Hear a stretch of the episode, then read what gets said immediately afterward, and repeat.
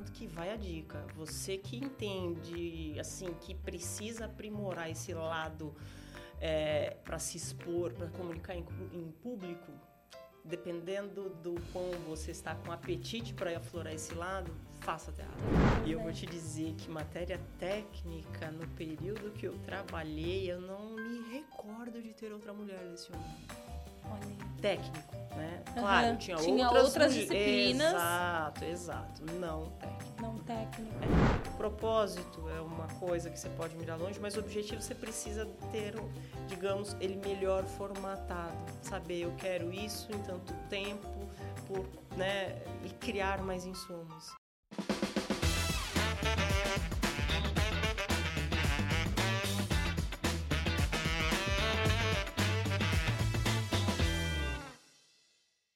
Pessoal, tudo bem? Estamos começando aqui mais um episódio do Let's Woman, um podcast que é dedicado para falar de mulheres que têm uma trajetória, que inspiram outras mulheres no mercado de tecnologia, inovação, dentro do mercado financeiro. Hoje a gente está com uma convidada muito especial.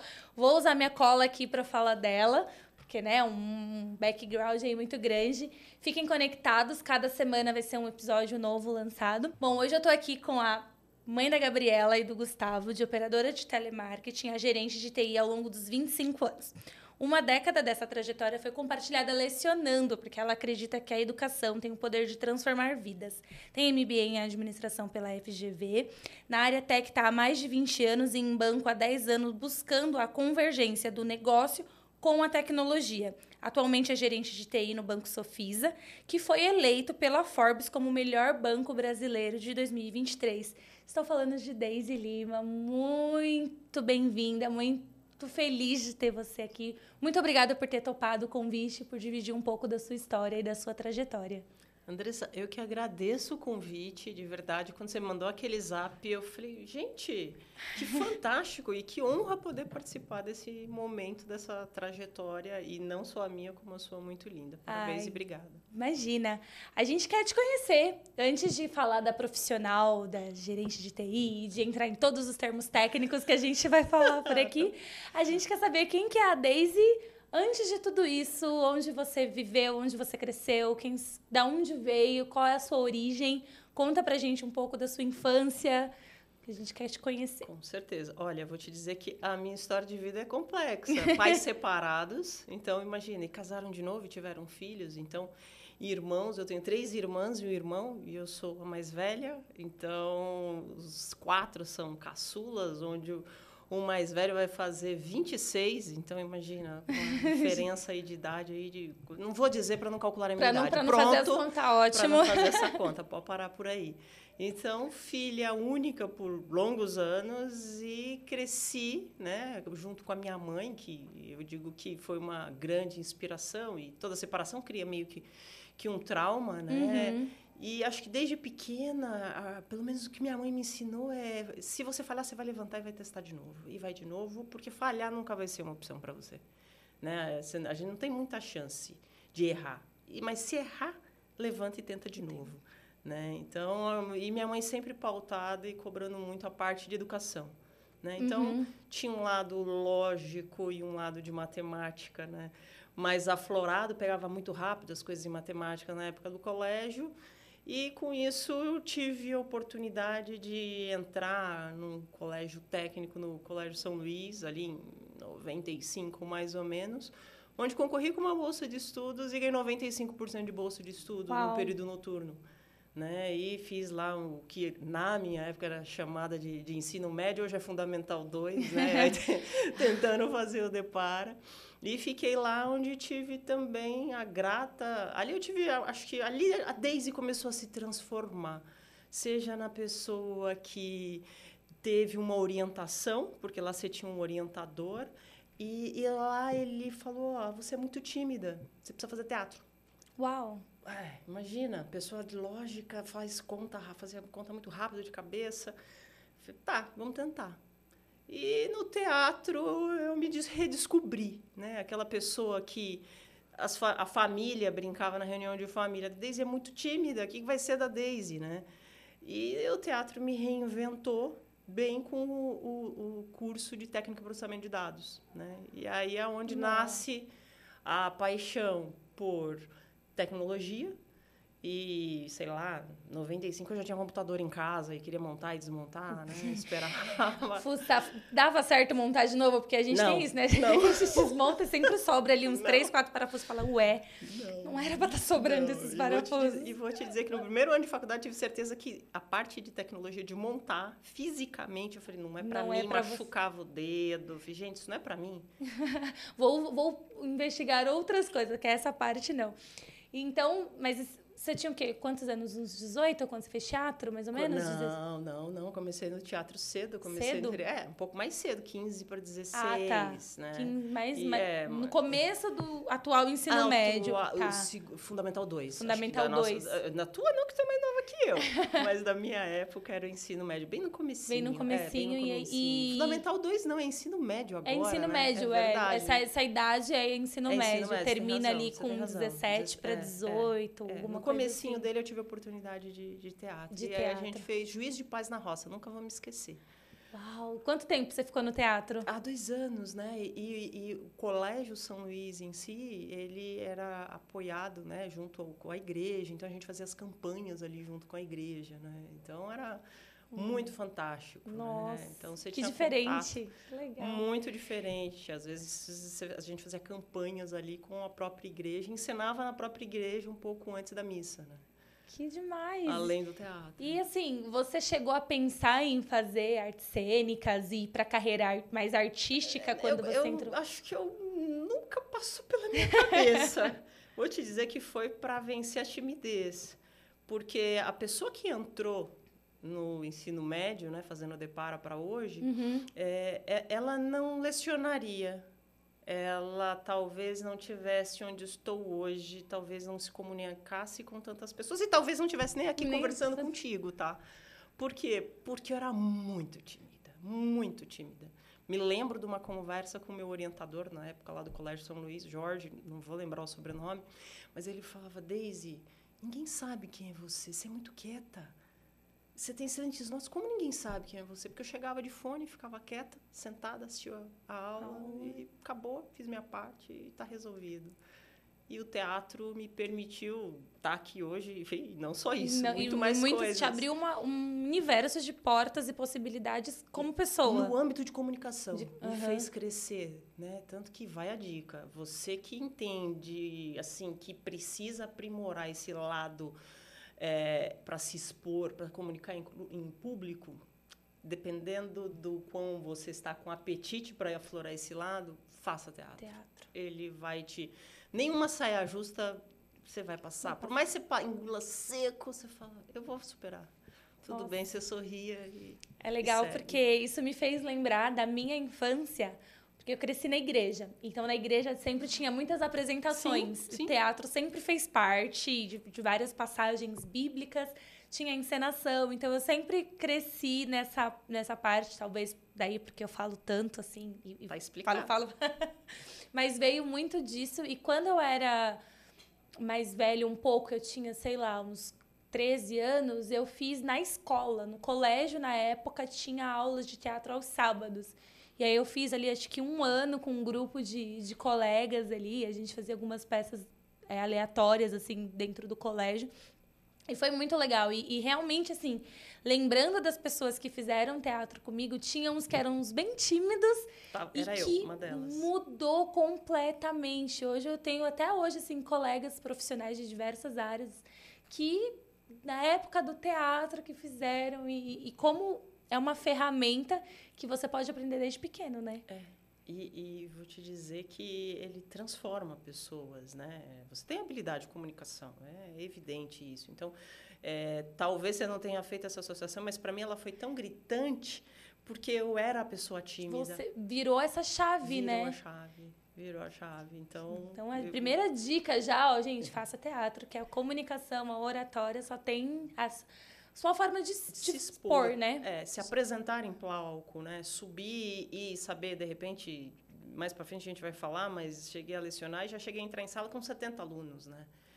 Então, como é que você sobe ali com Tem um aluno com fome de aprender, querendo te testar o tempo todo, que é o que o aluno adora fazer com o professor, com o professor. como eu brinco. E como é que você faz isso, né? O teatro te ensina isso. E aí você estava terminando o colégio, como você já pensava em fazer faculdade? Os seus pais fizeram faculdade? Você tinha essa referência dentro de casa? Minha como que foi? Minha mãe sempre estudou. E ela foi fazer faculdade depois que eu nasci. Né? Engravidou uhum. muito cedo, nasci cedo. Né? É, ela nascia, ela tinha 18, meu pai 19, para uhum. né? E com isso, ela sim fez faculdade depois que eu nasci e veio fazendo especializações. Então, o estudo, como eu brincava em casa, também não era algo negociável, né? Não sei o que você vai fazer, mas você vai estudar minimamente a faculdade, né? uhum. né? Então, quando eu estava terminando o técnico, que ali foi a hora que eu descobri, né, a parte de que eu, da minha aptidão por tecnologia, eu entrei no meu primeiro emprego ali com 17 anos para 18 como operadora de telemarketing com um amigo, né, do técnico à noite, que falou, ó, tem uma vaga lá, você não tá afim? Eu falei, puta, tô louca, preciso trabalhar, cara. Preciso ganhar preciso dinheiro. ganhar dinheiro. Né? Porque, veja, criada pela mãe e era eu e ela, e depois veio meu irmão, né? Então não tinha muita opção, precisava trabalhar. E entrei, né? Fui operadora de telemarketing na Caixa Econômica Federal, Largo da Concórdia, se eu não me engano, 171, 191, ali bem no largo, bem não sei se meio. você já passou, uhum. no meio, na frente tem um calçadão. Trabalhava ali a princípio, seis horas de trabalho. Né? Então, foi o início. Era na parte de venda ou era na parte não, de reclamação? Na, na parte doída. doída. Não, doída por quê? Porque eram as pessoas que ligavam. Naquela época não é como hoje, você entra em qualquer um celular ou na internet e você consulta, sei lá, o estado da sua conta. E eram pessoas que ligavam para saber a situação, se o seguro-desemprego ia ser pago. Nossa, era, era doído, de verdade, porque você ouvia cada história e atendia o Brasil inteiro. Então, semanas, as segundas-feiras eram os dias mais era difíceis. É. Você olhava ali naquele número marcando a fila, 700 e tantas Meu pessoas querendo Deus. saber se o dinheiro ia cair na conta do seu seguro-desemprego, né? Então você já atendia ligação com pessoas, se você puder imaginar, Imagina. eu já ouvi. Meu Deus. É. Isso foram, sei lá, seis meses, né? E, e, eu falo que eu entrei, comecei o primeiro passo em TI graças à operadora de telemarketing, né? E eu falo que é um mix. Você tem que estar tá preparado, porque a oportunidade às vezes ela aparece e você uhum. tem que uhum. saber agarrar, mas se você não estiver preparado, você não vai conseguir agarrar. E, e quem já foi operador de telemarketing sabe, você tem 15 ou 30 minutos, dependendo da empresa ali, para você fazer o seu lanche de intervalo, né? Sim. É, se eu não me engano, acho que ainda é desse é, formato. famosa pausa, né? Pausa, para não ter tanto tempo de telefone, gente ligando. E um dia eu estava ali, fiz um horário fora, né? Pedi, fiz uma pausa fora do horário, porque eu tinha que estudar. E eu estava ali estudando e encontrei uma pessoa da caixa que estava almoçando. Aí ele sentou na mesa comigo e olha o que eu estou lendo. Eu falei, o que, que ele tanto olha, né? Não sei o quê. E eu comendo, estudando, porque eu estava fazendo técnico, ele falou: Você sabe disso aí que você está lendo? Aí eu olhei e falei: É, um pouco. Tô tentando. aí eu contei rapidamente para ele e falei: oh, E eu preciso voltar, porque está acabando a minha pausa, né? Eu, eu já comi e eu, eu, nem, nem estudei tudo, mas eu preciso voltar. Ele falou: Não, fica mais um pouco, eu quero falar com você. Eu falei: Não, peraí, tem que falar para o meu supervisor, não, não é assim. O relógio está contando, depois vão descontar, né? E ele falou: Não, fica, quem que é seu supervisor? Eu falei: ah, José Renato, não vou esquecer. Ele falou: Tá, eu falo com ele quando a gente sair daqui. Eu falei: Não, mas eles vão descontar. Ele falou: Não vão descontar nada, pode sentar. Era uma pessoa que trabalhava com as bases de dados da Caixa Econômica. Uau. E naquela época era parte de sistema financeiro de habitação que ele cuidava, rodava campanhas, enfim, tinha alguns processos que eram feitos uhum. dentro da unidade de negócio ali do, do Largo da Concórdia. E ele falou: Eu estou precisando de ajuda. Já que você está aqui, você acha que você pode me ajudar? Eu falei: Poder, eu posso, né? Saiba que eu nunca trabalhei com isso. Ele falou: Não, não, alguém para ensinar o meu trabalho, para me ajudar, para que a gente consiga colocar a campanha mais rápido. Era um sistema manual, enfim, tem toda particularidade. Uhum. E quando teve isso, também não vou lembrar sobre nome, mas era Fernando. Ele, a gente saiu dali, ele foi falar com o meu supervisor. Ele não vou me recordar o dia da semana. Eu sei que dois dias depois eu comecei a trabalhar com ele. Uau, olha aí. E, na verdade, era um almoço, né? Que eu estava engolindo a comida, estudando. Estudando ali no seu mundo, no seu é, cantinho. sentou, olhou. E nisso foram dois anos na Caixa Econômica fazendo campanha, apoiando em sistemas, tirando dúvidas.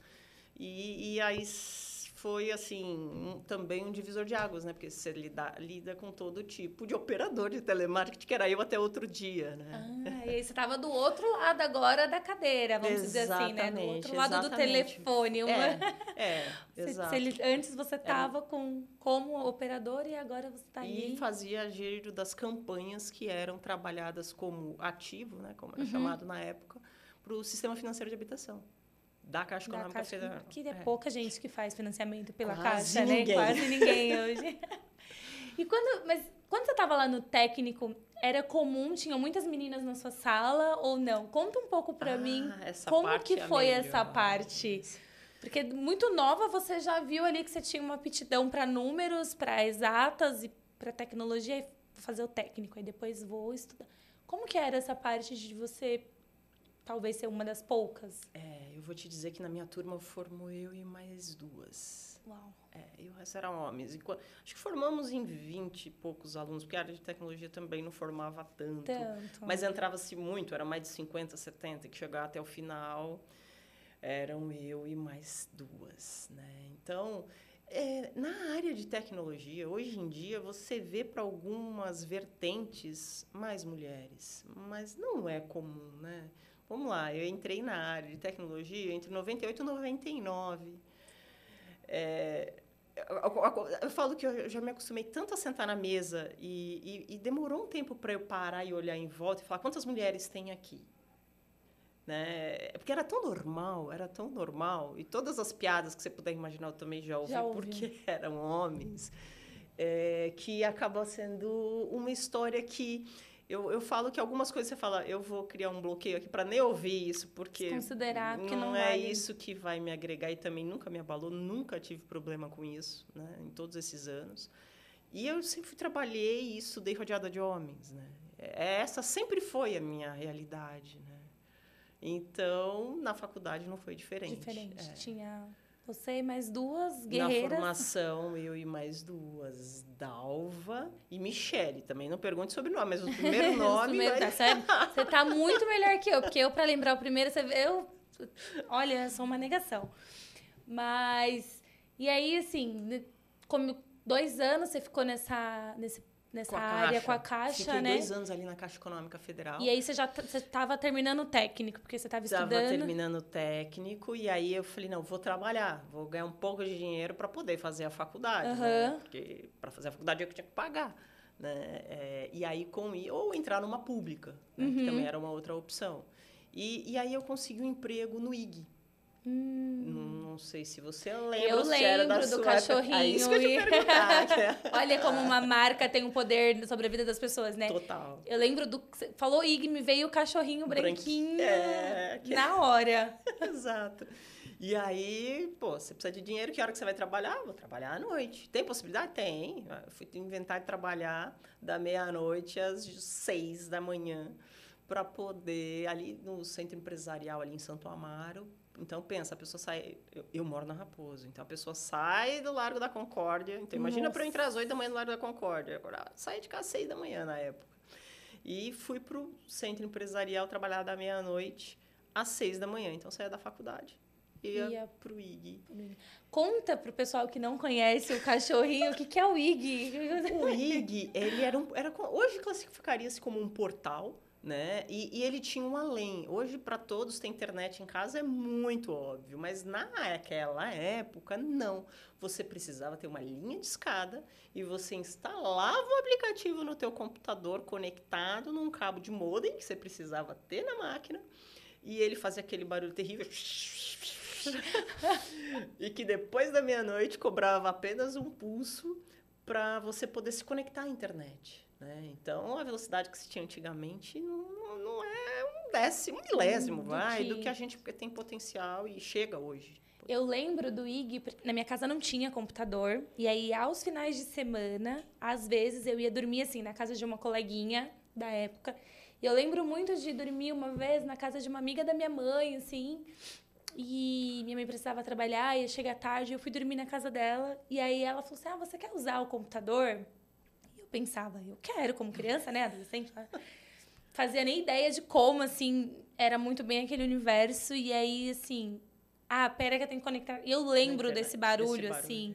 E só que eu tinha que esperar da meia-noite. Aí eu dormi super tarde. Mas era, foi uma super aventura, porque eu tava usando uma coisa que na minha casa não tinha e tal. E você ligava e dava descava e aí caía às vezes é, e era um, às vezes não várias vezes várias né vezes. e era um demorava para abrir uma página ela me mostrou algumas coisas assim na época da mas eu, eu lembro desse cachorrinhozinho assim mas você sabe que isso né eu brinquei de um impulso porque eu lembro que em casa foi uma confusão porque se você conectasse durante o dia eu não vou lembrar a cada quantos minutos era cobrado um uhum. Pela telefônica na época. E não era barato, né? Não. Aí um dia chegou a conta na minha casa, não vou esquecer a conta, era mil e tantos reais. Nossa! Eu falei, gente, eu demoro mais de um mês para ganhar isso.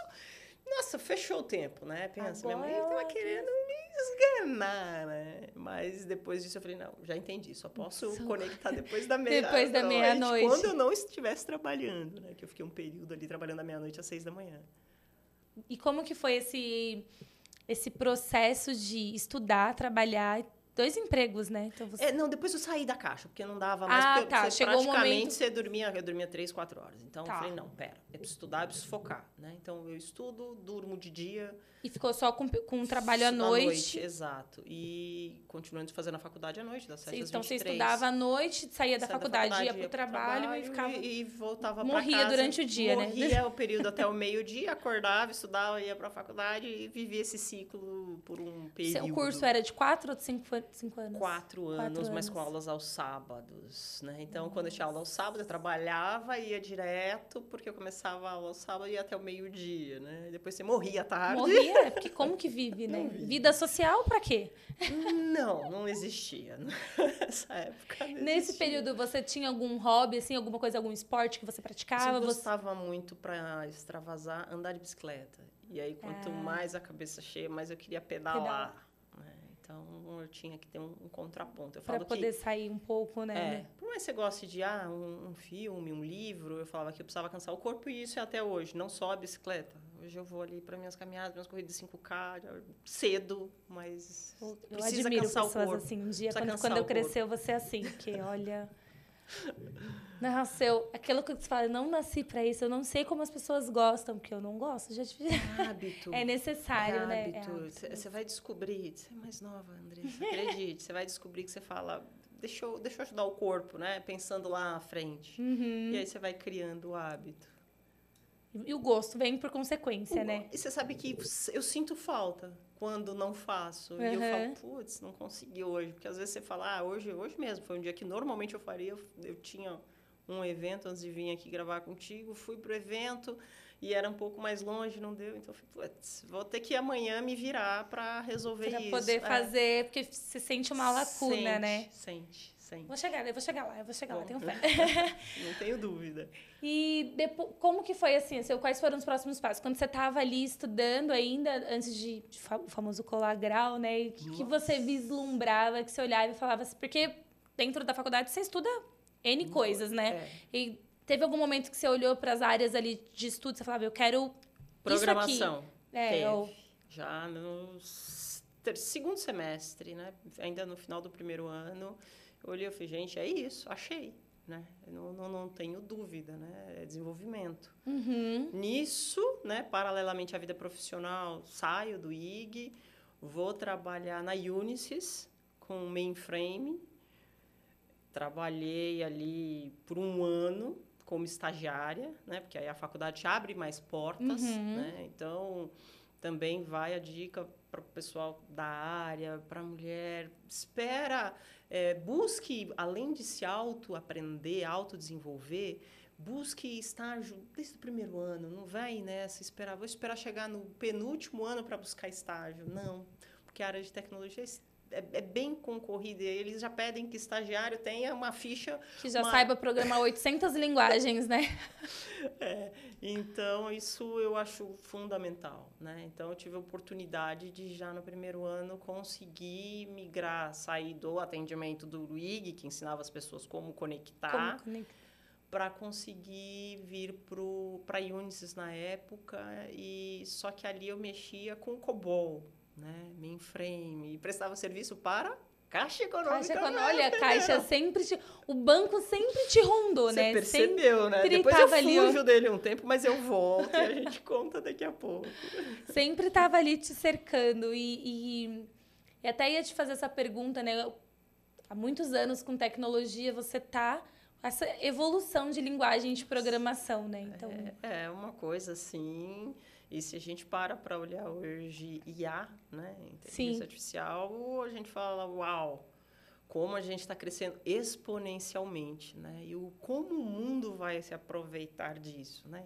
Então, é, falo que tudo tem um lado bom e o lado Sim. não tão Não bom, tão- para não dizer que ele tem um risco, né? Mas, assim, inteligência artificial é, um- é, é um caminho sem volta. Depois talvez a gente fale até um pouco, mas é um, é um caminho sem volta. Não- é como a internet, não existe Hum, brigar não, contra. não dá para voltar também para internet de escada hoje Não, em dia, por nossa, exemplo, né? Então, assim, não, é, é daqui para frente, né? A gente É não isso, sabe como é que vai, é o isso, e a 3.0 aí, Web 3.0. Então, assim, vem um mundo eu, eu sempre me faço essa pergunta: o que vem por aí? Qual é o próximo, sabe? Qual é a próxima rede social? Qual é o próximo. Ah, mas a Que guinada vai, que, a que é? inteligência artificial traz, ela é tão exponencial que eu não tenho dúvida que a humanidade demoraria centenas de anos para chegar, Pra chegar, que ela, né?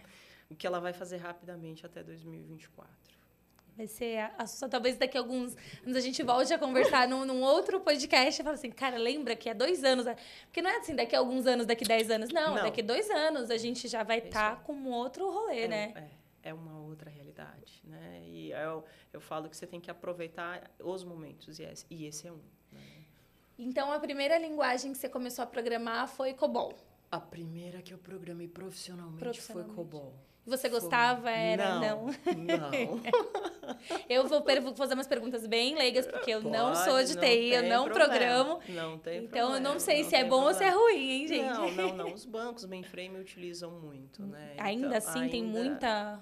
Gente- É difícil até achar profissional. Hoje em dia, é, brincam-se que museu, talvez, né? Mas não, não, não, não. Mas, assim, isso foi em 2000, 2001. Então, já... Uns de 2001, 20 se não me engano. anos atrás, É, né? ma- é, é, exato. Um pouco mais. 22 anos atrás. Então, fico um ano trabalhando com essa linguagem e aí eu tenho que te contar um caso que eu aprontei uma vez. Conta. Viraram e falaram, ó, vai lá e sobe esse programa, mas não sobe no, no ramo principal, vamos dizer assim, tá? Uhum. É, mas sobe esse programa nos servidores lá embaixo, porque a Unisys ficava ali na Verbo Divino e tinha um data center próprio ali dentro. Eu falei, ah, tá bom, sobe que depois a gente vai rodar à noite. Eu falei, tá bom.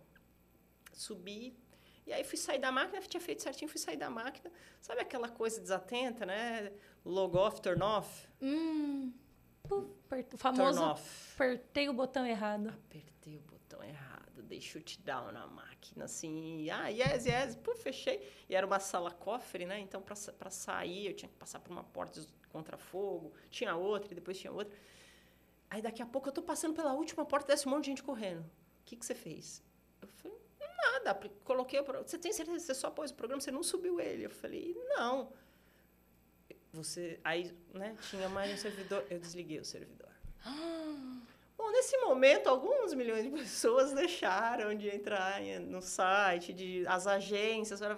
Caiu, gente. Ela É, desligou o é, ti- sistema. é, não, não, mas tinha contingência. Então, Sim. aqueles que vinham direcionados para aquele servidor. Para aquele problema, servidor, né? Algumas servidor, pessoas. É, algumas agências, assim, espalhadas, tiveram problema. e- É, é até legal a gente explicar um pouco dessa estrutura, né? Então, É. vamos pegar um banco que tem várias agências espalhadas pelo Brasil. Isso, isso. Se cai- fica distribuído, é Fica isso, né? distribu- É, Fica- exato, exato. Não é todos no, acessando uma mesma máquina, vamos dizer assim. Então, aquela Fica máquina, 10 aqui. naquele momento, enquanto eu desliguei, fui passar as portas e o, e o pessoal desceu, porque vira e começou a alarmar, para quem chegou naquele servidor... Não, o, o roteamento, não, quando eu falo roteamento, é ele mudar de máquina, né? Ao invés de acessar uma máquina, acessar outra. Não era tão rápido como é hoje. Pra ele virar a chavinha, né? E falar assim, É, ele aqui não tá demorava, funcionando, deixa eu é, virar deixa pra ver- cá. É, então, e aí, por, alguns exemplo, a agência do minutos- bairro 1 caiu. Pode ser ali, né? Ignora, ainda fiquei lá mais um tempo, não saí por causa disso, não. E aí, era. Como foi? Você teve. Imagina que você teve que voltar Nossa. pra salinha com 800 pessoas juntas e foi pra religar. Não, aí foi Era- foi tranquilo. tranquilo. Foi tranquilo. Ele subiu o servidor. Na minha cabeça demora, tava assim, ó, Demorou, fazendo- demora, demora. Não, calma. Não é como ligar um notebook hoje. Demorou um pouquinho, alguns minutos, até subir todos os serviços, né? É, Foi um calor aquele dia. Aquele dia foi, hoje eles me mandam embora, né? Mas não, Mas foi motivo isso- de gozação depois. e tá tudo Entrou bem. pra história hoje aqui, é. Estamos rindo É, dessa só com- situação, é, né? mas no dia foi Mas na vou ser hora- mandada embora. Mas eh, eu ainda fiquei lá, mas acho que uns quatro meses antes de ir para um outro emprego que eu acabei conseguindo. Então, foi, acho que foi a cena que Meu Deus, desliga. deu muito calor, viu? Que sufoco. E aí você sai, quatro meses depois você sai. Saio e entro, sou contratada pela Primesis, né, uma empresa de telecomunicações que depois, em 2005, foi comprada pela Embratel. Então, Primes, pra você ver como o banco me, per- me percorria ali. Primes, o que que Primes fazia? Prestava serviço. Para quem? Não era caixa, adivinha? Bradesco. Bradesco e na época Unibanco, que depois foi comprado também, Itaú, né? né? Exato. Então, é, Ah, é só banco pequeno, é só banco que tem pouco público, assim, movimentação. Bem tranquilo, né? É, é, e aí a, a gente cuidava, né? Eu trabalhava na parte de, de sistemas, né? Entrei ali trabalhando com sistema de billing. E eu vou te dizer que eu acho que ali foi o período que, na área de tecnologia, eu mais trabalhei com mulheres, né? Uau. Minha gestora, que até hoje eu tenho contato, de Juliana França, que hoje é diretora na, na, na Embratel, e Georgia também, que era uma par e cuidava da ferramenta de CRM da, da Primesis. Né? Acho que o período que eu mais tive contato com mulheres foi ali na área de tecnologia. Olha que legal.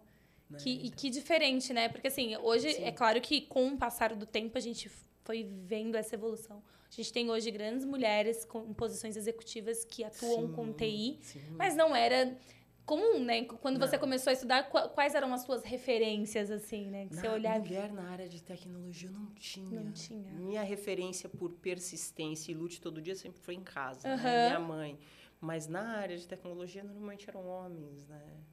que você não tem, né? Quando você não tem referência, você vai se espelhar em quê? Quem- É, Porque quando a gente é, é novo, assim, a gente. Ah, o famoso é quando. O que, que eu quero ser quando crescer? é, é. É muito comum, ah, eu quero ser policial. Por quê? Você vê o policial na rua, você Exato. tem Bombeiro. o conto bombeiro. O, o meu enteado, ele fala, já falou de tudo, um pouco. Acho que seus filhos também já devem ter comentado. Ah, eu quero ser... Um dia ele quer ser o lixeiro, porque ele acha muito legal passar todos Exato. Né, na casa de todo mundo, ele conhece exato. todos os vizinhos.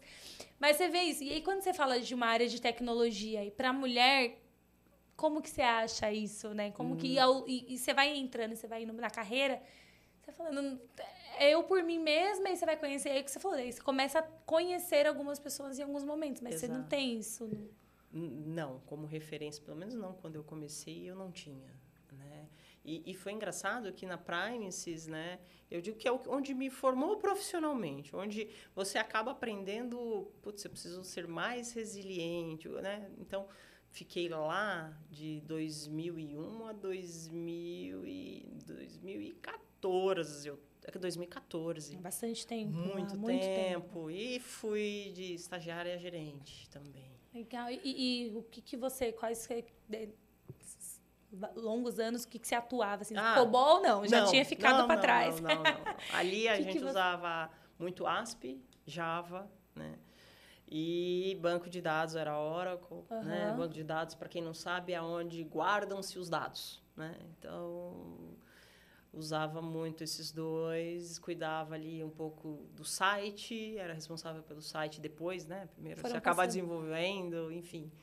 E acho que 2005, 2005 para 2006 já não, não tinha mais, não desenvolvia mais tanto. Aí você vai mudando, aí você passa líder, aí você vai mudando um pouco a Aí isso que eu ia te trajetória. perguntar, né? Por quanto tempo você ficou numa é, uma posição mais técnica e como que foi você Ah, começar a ter um, um negócio entrando, né? Que você deixa de É. só olhar, vamos dizer assim, o código para olhar o problema, o que, que você tem que fazer para além de codar. É, o código, eu vou te dizer que eu, codando mesmo, não passei de 2006, 2007. Não consigo precisar, Aham. ano, mas não passei. E aí começou, comecei a ter times, né? Eu- é, e eu falo que não, não me ensinaram a ser gestora. Eu não gosto muito de gestor, da palavra gestora, né? Uhum. É alguém que ajuda. Eu, eu- eu me- prefiro me classificar como alguém que ajuda as pessoas a realizar a entrega das empresas. Uhum. Não, ah, vou fazer a gestão desse time para ajudar no desenvolvimento das pessoas. Claro, não, não era desde 2007 que aprendeu isso. Né? Demorei um pouco mais para chegar. a Essa, hoje, Essa maturidade, é, né? Então, Sim. antes, é, ah, não, você é a gestora daqui, né? Então, era responsável pelo site, pelo sistema de billing da Primesis na época, antes de ser vendida. Então, tinha mais alguns sistemas que eu acabei assumindo e que foi mais ou menos assim, ó, Tó, agora, meu, você está indo bem aqui, vai lá e cuida disso aqui também, vai lá e cuida. Então, você, vai abrindo mão, né? E, e, às vezes eu fazia, deixa eu ver o que você fez aqui, vai, abre aí, porque esse negócio está lento demais, não pode ser, abre aqui, deixa eu dar uma olhada. Né? E aí você Ai, vai se legal. afastando Uhum. e se preocupando que as pessoas tenham as ferramentas necessárias, né? E isso, vou te dizer que 2008, 2009, eu, eu- era mais esse olhar que eu fui desenvolvendo, que hoje podem dar quantos nomes quiserem, mas deixa eu ver como eu faço para você ter o que você precisa, para você me entregar mais rápido e o que você vai me entregar e o porquê que você vai fazer isso. né? Uhum. Então, isso. E aí tive alguns times desde então. Só que eu tenho que fazer uma pausa e voltar. Volta. Porque a gente está falando ali da pessoa lá que deixou de programar em 2007. 2004 eu me formo. Hum, tá. E aí eu tenho a grata felicidade de meu mentorando, né, o meu orientador da faculdade, ser Jorge Surian, que é um amigo pessoal até hoje. E ele lecionava e era coordenador de um curso. Onde ele vira para mim e ele falou: "Você não quer dar aula?" 2004. Eu falei: "Não, Surian. Acho que não é para mim. É para você. Vai por mim." Ah, vamos lá. Vamos ver Vamos, o que, que... vamos ver o que, que dá. Ah, tem uma oportunidade, teve uma desistência de um professor, teve uma oportunidade. Uhum. Tá bom, é para dar aula do quê? Orientação objeto. Né? Eu- aí é um termo especificamente para quem desenvolve, né? orientada a objeto. Eu falei, ah, essa parte eu gosto, né? Isso E- aí eu manjo. eu falei, ah, tá bom, vamos lá. Fui, passei, deu certo. Aí dei uma aula, dei duas. Isso numa universidade. Era, numa era universidade. Uma... Tá, aula universidade. Exato. Ficava ali no centro, FATEC. Aham. Não, FATED, perdão, FATED. Ficava ali no centro da cidade e, assim, aí eu me descobri. Uau! Então, vamos fazer uma pausa muito grande nesse momento aqui. Exato. E foi Você- a hora que eu falei, uau! É mais legal explicar para alguém, ensinar, Ensinar do que fazer, do propriamente que fazer dito. e ajudar as pessoas que trabalham comigo a atingir o que a empresa deseja. E aí eu passei a dar aula, e e eu vou ser franca que eu comecei a dar aula despretensiosa. Tanto que eu demorei acho que uns seis meses para saber quanto eu recebia, porque não era a minha fonte primária. Sim. Eu ia por prazer, eu ia porque eu realmente queria. E um dia eu olhei e falei, putz, tem uma conta no Santander aqui, deixa eu ver quanto que eles pagam. Porque, de verdade, é, o, meu sustento não vinha de lá. Meu sustento Uhum. vinha da onde eu estava na Primesis, né? Que eu estava também em ascensão, né? Desde de ser estagiária.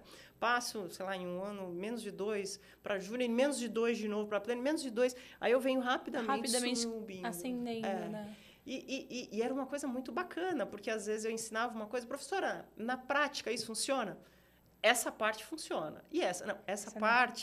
Aonde eu estou, que é, né, você tem que fazer. Você tem que dar, dar esse esse- recorte, né? Exato. Uhum. Não é bem assim. Então, eu, de 2004 a dezembro de 2014, Nossa, 10 anos. 10 dando aula. anos. E, e- Começou com uma coisa de. Tipo, e imagina a cena, 2004, muito mais nova do que eu sou hoje, isso é muito óbvio, entrando na sala e todo mundo achando que eu era aluna, né? Sim, total. Primeiro porque Aquela hoje você já aparenta ser muito nova, já começa Muito por aí, obrigada, tá super bem. Você não pode falar isso, você arrasa. Mas a, em 2004, eu imagino que as pessoas, geralmente pessoas até mais velhas, muitos homens, Sim, muito. Pô, eu não preciso dizer. grande maioria. As únicas pessoas que não eram homens era a professora ali, que era mais de filosofia, matérias que não eram técnicas. É, que não eram técnicas. E eu né? vou te dizer que matéria técnica, no período que eu trabalhei, eu não me recordo de ter outra mulher lecionando. Olha aí. Técnico, né? Claro, tinha, tinha outras, outras disciplinas. Exato, exato. Não técnico. Não né? técnico. É. E você, é, você dava aula todos os dias da Não, semana? comecei, como eu fui, né, fui pegar uma noite, e, e aí foi, depois duas, e, eu- e, e aí também tinha uma vida puxada durante o dia, né? Então, eu brincava que o dia começava às sete e terminava meia-noite, Meia-noite. todo dia. porque eu lecionava à noite, né? E os dias que davam aula, até, sim, falava que tratava o sistema nos dedos e as pessoas nos dedos, né? Porque às vezes você tinha que desmarcar a aula porque você tinha um problema no outro, né? No outro ah. emprego. E eu, eu ouvia muito de alunos, professora, a senhora só dá aula. Como se não fosse um trabalho, né, pessoal? Só dá aula, exato, você só faz exato, isso. Exato, exato. E você começou com essa parte de objeto, Orientado né? Orientado objeto, exato. Te, você chegou a lecionar outras disciplinas ou você ficou esse período? Não, não. Lecionei orientado objeto, é, engenharia de computação, lecionei... Aí depois você vem um pouco mais a parte de... Eu dava, aí depois eu ensinava eles a programar em Java, né?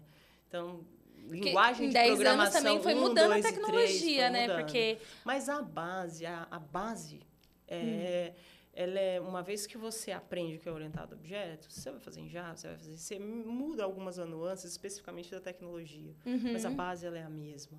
Então você vem evoluindo, né, e vem trazendo os alunos, linguagem de programação 1, 2, 3, 4, onde o 4 é esperado que ele faça, desenvolva, pelo menos na época, um programa que rode, enfim, aí uhum. tem toda uma grade a, a ser perseguida, né? Então, programas que é o que a gente chama, chamava, né? hoje já não é mais tão usual, cliente-servidor, ou seja, eu tenho um servidor e eu tenho um cliente, um, um aplicativo instalado na máquina e acessa esse servidor. Esse né? E aí não, depois web, depois mobile, né? Então você tem todo esse arcabouço, arcabouço de tecnologia.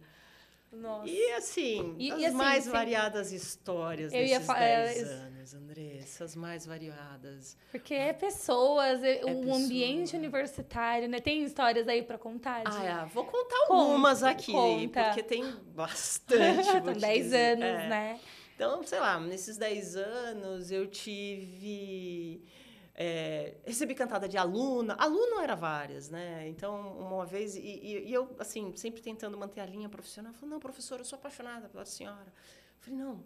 Eu já tinha ouvido isso de aluno. E a primeira que você recebe de uma aluna, você fica você meio fica assim... Meio... Eu falei, puxa, desculpa se eu te dei a entender isso, mas aqui, para mim, são todos alunos, né? Eu brinco, às vezes, uhum. mas... Não, não não tem nada a ver, né? Não tem nada a ver. Já quase apanhei de aluno, porque eu era meio chato e meio carrasca, sabe? Se eu pegasse coluna, eu zerava, assim, né? Sem dó, né? Sem, sem dó. Chegava do lado, aí foi o caso, bati nas coisas. Eu falei, você me dá licença? Ele, quê? Aí eu peguei a prova e a cola veio junto, né? Porque eu já tinha ah. visto. Nossa, aí o tempo fechou, ele levantou da cadeira, veio atrás de mim empurrando as cadeiras, e aí eu parei, olhei assim de frente, eu falei, agora eu vou apanhar, e eu não posso nem bater, fica assim, né? Deixa ele falar, senti até a, a, saliva. a, saliva dele no rosto e não me mexi, né? Porque eu falei, bom, se eu der um passo para trás a mais, é, eu caio, porque eu estava no limite ali, né? Uhum. Não tinha mais o que fazer. E aí, nesse contexto, nesse momento, ele sai da sala batendo tudo. E depois ele voltou e pediu desculpas. Que a gente, né, como quando aluna, a gente acha que o professor nunca vai ver a cola, né? A gente, a gente acha muito esperto. Não. Eu não sei como que a gente se acha tão esperto, porque eu faço paralelo com criança, quando quem tem criança em casa, você vê eles tentando mentir ou tentando esconder, você olha e você fala, tá tão óbvio que você. Aí eu acho que pro professor deve ser a mesma relação. Tá tão óbvio que você tá colando é. que é. você não vai. Você, você, você, já percebe que o aluno tá diferente naquele dia, né? Ele já senta assim, incomodado, começa a se mexer na cadeira. Então, esse dia eu achei que ia apanhar. E aí, Nossa. vários alunos do Deixa, me deixa, disso, professor, a senhora tá bem? Não sei o que. Eu falei, tô, vocês continuem fazendo a prova, né? Mas tremendo, sabe? Acho que... Morrendo por dentro, morrendo né? Morrendo por dentro, né? Mas não apanhei. Depois ele veio, pediu desculpa. Acabou ficando né, de recuperação de exame na época. Uhum. Fez de novo a prova, me pediu desculpa. Não, espero que a senhora não considere isso para ser reprovado. Mas não tinha nada a ver, né? Ele estava num dia ruim, não tinha estudado. E foi colar e também não dava certo, né? Então, uhum. eu realmente essa foi algumas. Uau. E aí. Episódios. E, o, e, a, e, a, parte mais gostosa, né? Que eu coloquei, comentei as saias justas. Mas as partes mais gostosas é você ver aluno na área, você encontrar aluno trabalhando e, e comentar, você fala, ver, receber mensagem de aluno, professora, ó, oh, tô aqui hoje, a senhora foi uma das pessoas que, que contribuiu. Né? Então, Acho que isso não tem preço, né, Denis? Não, eu vou dizer que é, é, tudo, tudo eu falo que é cíclico, né? Uhum. Mas você poder ajudar uma pessoa é, a se encontrar, a poder entrar numa área né? E eu, eu sempre fazia questão de divulgar vaga para alunos, é, é incluir, porque eu sei que é difícil, né? E, e eu contava um pouco, gente, acredite, não vai ser fácil. E eu lembro que eu começava a aula mais ou menos assim, eu falei, ó, se alguém acha que está aqui... Sempre teve um, um, um, bordão que quem trabalha em tecnologia ganha bem. Né? Talvez hoje, comparado ao mercado, é um, é, é um salário médio, mas antigamente era um pouco mais isso aflorado. E eu falava, se alguém está aqui por conta do salário, eu vou dizer para vocês que vocês vão precisar refletir. Né? Porque se você gosta de verdade do que você faz, não vai ser o sal, só o salário. Né? Porque o salário é um meio, né? E você vai despender o tempo para algo que você não te deixa feliz na jornada? Faz sentido? Não preciso dizer, as turmas começavam enormes. Hum. Acho que a maior turma que eu peguei tinha entre 70 e 80 alunos. E, e terminava em 20, 30. Eu acho que teve uma turma que terminou com 10 no último Nossa. ano. Porque não. E aí as pessoas vão se descobrindo, não faz sentido, né? Não fazia sentido para a vida delas. E vou te dar exemplos, né? É, acho que se eu não gostasse tanto da área, sei lá, por muitas vezes o telefone já tocou de madrugada. Você acha que você ia acordar para atender? Para atender. Não ia, se você não gostasse, né? Então, é, daí também, se me permite outra dica, faça, mas faça aquilo que você goste. Porque você vai se dedicar independente do que aconteça. E, e o todo, né? Eu falo, você vai estar preparado quando a oportunidade vier, você agarra. Até para as coisas que você gosta, vai é ter difícil, momentos é difíceis. Difícil, é você, difícil, é difícil. Né? Então, se você está numa profissão, vamos pegar assim, um médico. Ele não nem nem todo dia é um bom dia para um médico não. que nem todo dia é um bom dia para todo mundo. Para todo mundo, exato. Então, assim, se ele não fosse tão apaixonado pela profissão dele, como que ele ia estar tá ali, mesmo num dia ruim, operando a cabeça de alguém, sabe?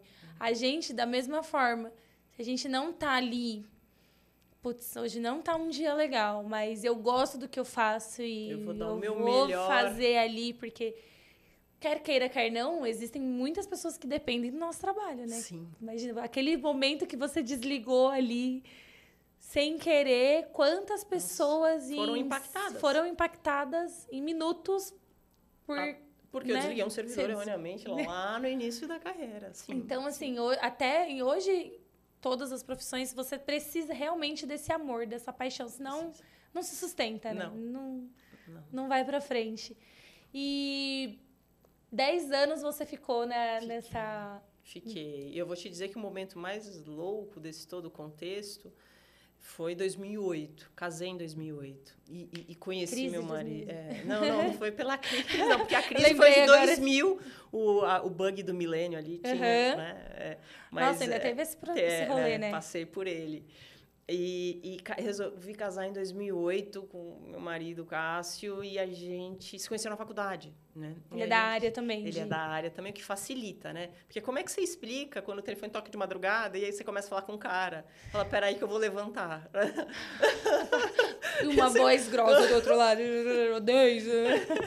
né? Então, pensando né, no mundo que a gente vive, acaba sendo muito engraçado, né? Sim. Porque isso é normal, né? E da mesma forma que poderia acontecer com eles. Agora... E antes não dava para ligar o notebook e resolver, tinha que ir pessoalmente, né? Exato.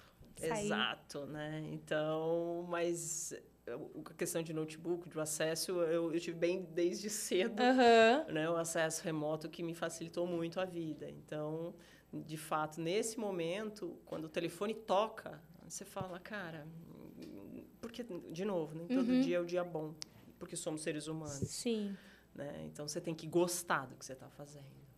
E aí casei em 2008, resolvi dar aulas cinco vezes por semana. Olha Você só, sabe que pouco trabalhava o dia todo, né? E resolve dar aula cinco tipo assim, vezes. pô, eu tô fazendo nada mesmo, que eu casei agora? Não, não, não. vou, vou casar para poder casar, né? Ah, e inventei foi fazer antes. uma festa. É, eu casei ah, final de 2008. Achei que então, você tinha casado não, e não, começado não, a dar aula cinco vezes na semana. Aí o marido fala, eu casei Pera... e a mulher não fica em casa, gente? Que história é essa? Não, trabalho o dia todo. Chega literalmente para tomar banho, comer alguma coisa, dormir, acordar, sair correndo. Né? Pois é, então foi antes, falou, bom, vou fazer um planejamento aqui, vou planejamento casar. Planejamento financeiro, né? Você peraí, quer casar? Aí eu falei, acho que eu quero.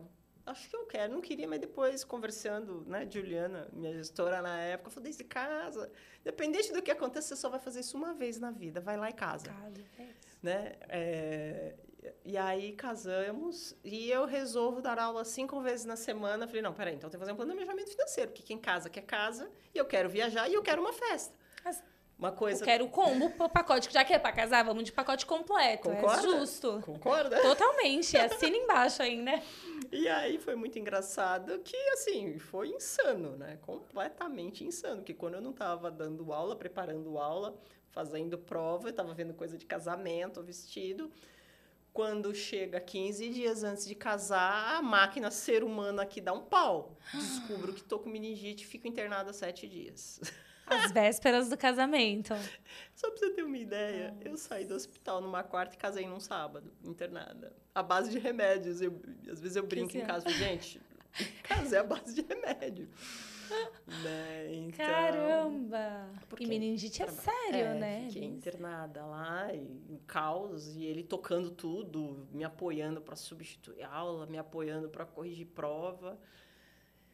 E casamos e estamos juntos até hoje. Ah, Graças a Deus. O Ai. efeito sobre o remédio, ele não era só. Não, não, não. Ele não. perce- Exato, não, não. Foi. Ai, que bom, que bom.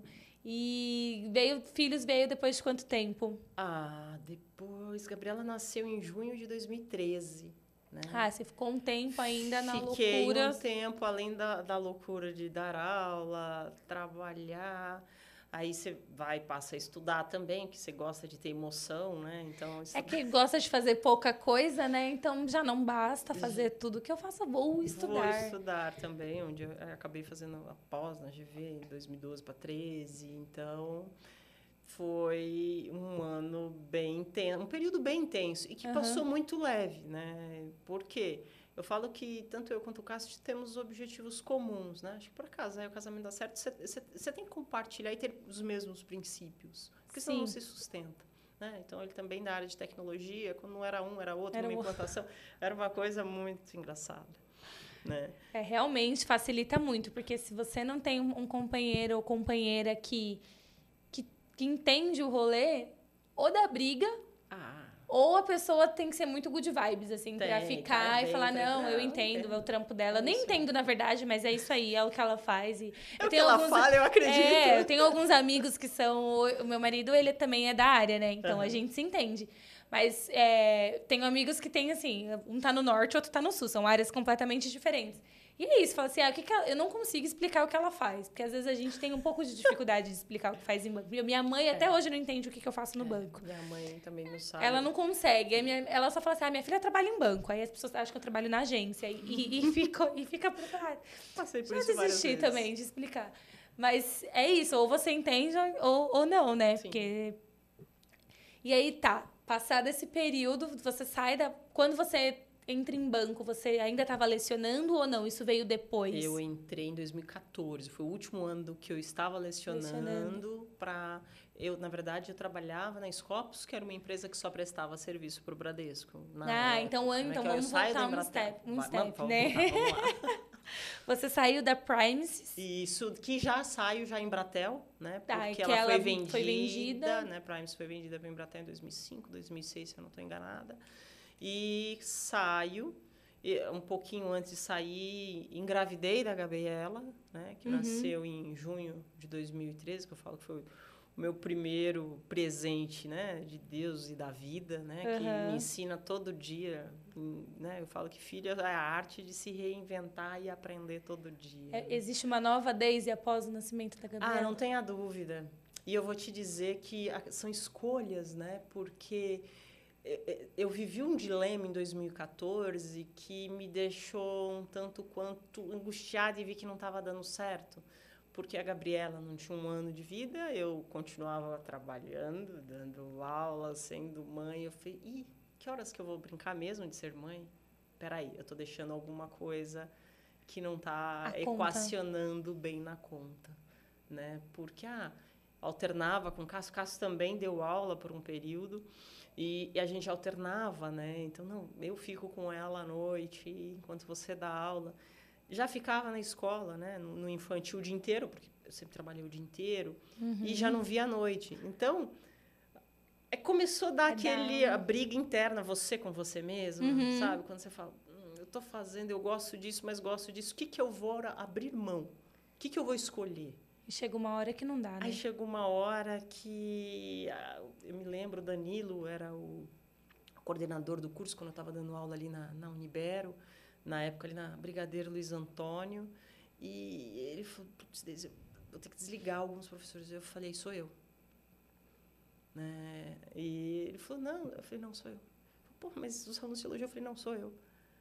É, são escolhas e tá tudo bem. Né? E de Sim. verdade estava tudo bem. Porque eu, pelo menos, conseguia ficar um pouco com ela, né? Porque eu sempre trabalhei integral. E não tinha home office como tem hoje. É, não dava. Não dava. Nem pra- se pensava, né? Não, estava muito distante, né? A pandemia deu outra acelerada na, Sim. na humanidade, né? Aprendeu que todas boa parte das profissões você consegue produzir remotamente, né? Uhum. Então, deixei de dar aula, né? Mas aquela coisa, putz, legal, mas você sabe aquela coisa? Quem sabe eu volte Quem sabe ela... porque eu voltava de dar aula assim com aquela sensação maravilhosa, ainda mais quando você via um aluno entendendo, porque é difícil, né? É, você comunicar e a pessoa entender o que você deseja passar no, no meio de um, de um conjunto de pessoas que cada um vem de uma formação, de uma vida, alguns vêm sem jantar, cada um está num momento de vida, alguns com as suas dificuldades pessoais, até para chegar ali na, na faculdade. Faz Né? mó rolê, né? Tem um... É tanto esforço para chegar que a pessoa já chega destruída, É. exausta. É, né? E então, e, e você conseguir passar e ver que ele está aprendendo e está fazendo, putz, é, de novo, né? É fantástico. Então, de 2014, vai, dezembro, janeiro, eu deixo de, de, de lecionar e passo a, pelo menos nesse período desde então até o momento, aproveitar as crianças, né? E Sim. sempre tento, falo que eu sempre tento me policiar ali porque eu gosto de trabalhar, né? E eu cheguei à conclusão disso na licença maternidade da própria Gabriela. Eu falei, nossa, gente, Que saco. é, uma, não, é uma delícia. Aham. Mas eu preciso voltar a trabalhar. Mas eu quero... Não, chega, agora eu preciso voltar. Trabalhar desde os 17. Dá para fazer as duas coisas pensa. ao mesmo tempo? É, isso que eu quero. É né? isso que eu quero, né? Então, né? Então tem coisas que você, sei lá, eu não abro mão. Ah, tem um evento na escola hoje. Filha, eu vou estar lá. Fica tranquila. Eu posso me atrasar um pouquinho, trânsito, São Paulo, mas eu vou estar lá, né? Eu falo que são prioridades, né? Sim. E aí depois que ela nasceu, é outra, sou outra pessoa. Até a resiliência muda, né? Porque você começa a ver o mundo com outros olhos, né? Putz, esse mundo poderia ser melhor, vamos engajar mais nisso, vamos ver a questão aqui de sustentabilidade, vamos ver isso aqui. Porque, bom, porque eu tô, tenho uma filha no mundo. É, e, e quando nasce uma criança, todas as pessoas que estão em volta nascem de novo, né? Nasce um pai, nasce uma mãe, nasce uma avó, nasce. Nasce, E nasce outra, nasce outra, porque vai mudando, né? Eu, eu converso com algumas amigas, elas falam assim: ah, quando veio o segundo e quando veio o terceiro, eu também me reinventei, eu também nasci de novo, eu também. É. Porque é um processo. De, o, o nascimento em si, ele já te traz Exato. outras perspectivas, né? E aí na, você sai da Embratel e vai Para Scopus. para Scopus. para Scopus, trabalhar, fazer projetos para o Bradesco. Bradesco. Né? Até você então, você, algum- você nunca tinha trabalhado diretamente num banco, mas o banco sempre trabalhou com você. É, eu sempre você ia sempre... reuniões na Cidade de Deus pelo Prime, né? Então, Ah, então você já conhecia- tinha, já conhecia. É, e eu, eu lembro que foi muito engraçado, um dia eu estava ali no Patrimônio, na época, o Prédio Azul, você até sabe ainda, Uhum. né? Anos, pela Embratel ainda. E, e eu lembro conversando, pô, você podia trabalhar aqui? Eu falei, ah, quem sabe? Né? E eu, e, eu falei, gente, depois que eu entrei, eu comecei a rir sozinha, né? Eu falei, nossa, eu lembro de uma reunião que eu tava, a pessoa do Bradesco fez esse comentário e olha eu aqui. E olha eu aqui. Né? Então, fui trabalhar para a Scopus, prestar serviço para o Bradesco, né? A Bradesco e um pouquinho, tinha um pouquinho ainda da Cielo. Primeiro projeto que eu peguei ali com a Scopus foi com a Cielo e depois Bradesco. E aí tive home broker, né? Alguns projetos. E na, mas na Scopus ainda você tá numa parte de gestão, você tava numa parte ou você Tava, Tava- mais na parte de escritório de projetos. de projetos. De projetos. É, porque é o que eu fiz a vida inteira, né? De- Aham. enquanto, quando eu deixei de programar, na verdade, trabalhava por demandas de projeto. Mas um projeto mais direcionado, na época da Embratel, algumas expansões de, de rede, né? A gente pegou uma expansão do Bradesco, que era um projeto presença, onde ia ter agência do Bradesco no, mundo, no Brasil inteiro. Em cada município teria que ter uma agência. Então, são projetos Nossa, um diferentes. Big projeto, né? Você é. Porque aí... uma coisa é colocar aqui em São Paulo, outra coisa é colocar é, é. num lugar de difícil, difícil acesso. acesso né? é. Lá né, na Amazônia, enfim, né, no Brasil inteiro, que era o projeto Presença do Bradesco. E na Scopus passo a apoiar em projetos, né? Você era mais uma... É, como que fala? Discípula, isso do, do. Mais uma discípula do Piembok. Piembok, tu usava a, a, Bíblia, né? Era o Piembok, era uma discípula. Isso antes. Quase uma né? religião, isso né? Isso antes, né? Porque, sei lá, Piembok, a gente tá falando de mais de, pelo menos que eu sou certificada, mais de 10, 13, 15 Muitos anos. anos né? mais de 15 anos que eu sou certificada. Então, depois você vem e, e, você descobre que, na verdade, se dão, você começa a ter nomes para algo que as pessoas já faz, faziam, né? Então, você vem aqui com com agilidade, aí você vem, né? A agilidade você pode quebrar em várias. Você tem Scrum, você tem Lean, você tem Safe. Então você tem inúmeras. Números, é. Que nada mais é. Eu, preciso, eu digo que, independente da metodologia que te leva num projeto, o que, que você nunca pode esquecer? Você não pode esquecer que você precisa trabalhar para entregar algo que faz sentido e agrega valor para a companhia. É isso que você tem que buscar. E como você converge os dois números? Porque quem coda, como a gente estava comentando, precisa entender que não é só a linha de código que ele está produzindo ali. Uhum. Ele está produzindo algo e, dependendo do que ele está produzindo, ele vai melhorar significativamente a experiência de quem está consumindo essa linha de código através de uma tela e melhorar a empresa. Então, quando a pessoa das pontas, né, seja a ponta de que está codando, entende isso, e quem está pedindo lá em cima dá insumos o suficiente, tudo sai melhor, tudo sai Flui, né? É. né? Então fica muito melhor e muito mais próximo quando a gente consegue convergir esses dois mundos, que eu vou te dizer que, de novo, independente da metodologia, é o mais difícil. E a gente pode falar de várias aqui, mas não é o nosso approach. Mas no final do dia, eu preciso que quem está codando e hoje, cada vez mais, não é uma linha de código. Por que, que você está fazendo isso? O que, que você está mexendo? O que, que você está mudando? Porque a hora que ele não sabe isso, alguém deixou de contar para ele o que ele precisa fazer. O que, que você está fazendo que, que, que transforma que que tá isso, né? E, e, depois que você entregou, você, tá, você sabe que, como ficou? Você sabe que depois que você entregou, você mudou e o cliente está fazendo isso mais rápido?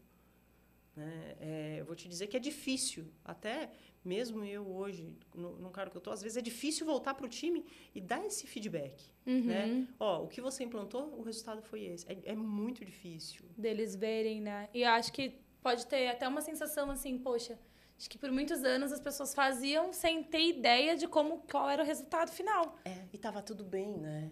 E, e, eu dizia, né, por muitos anos eu disse, gente, a gente só precisa entregar o que foi pedido, né? Por quê? Ah, porque a gente sempre acha um jeito de fazer melhor o que a gente fez hoje. Uhum. Né? Então, a gente não, o excesso de dolar a pílula faz com que, às vezes, a gente perca o time.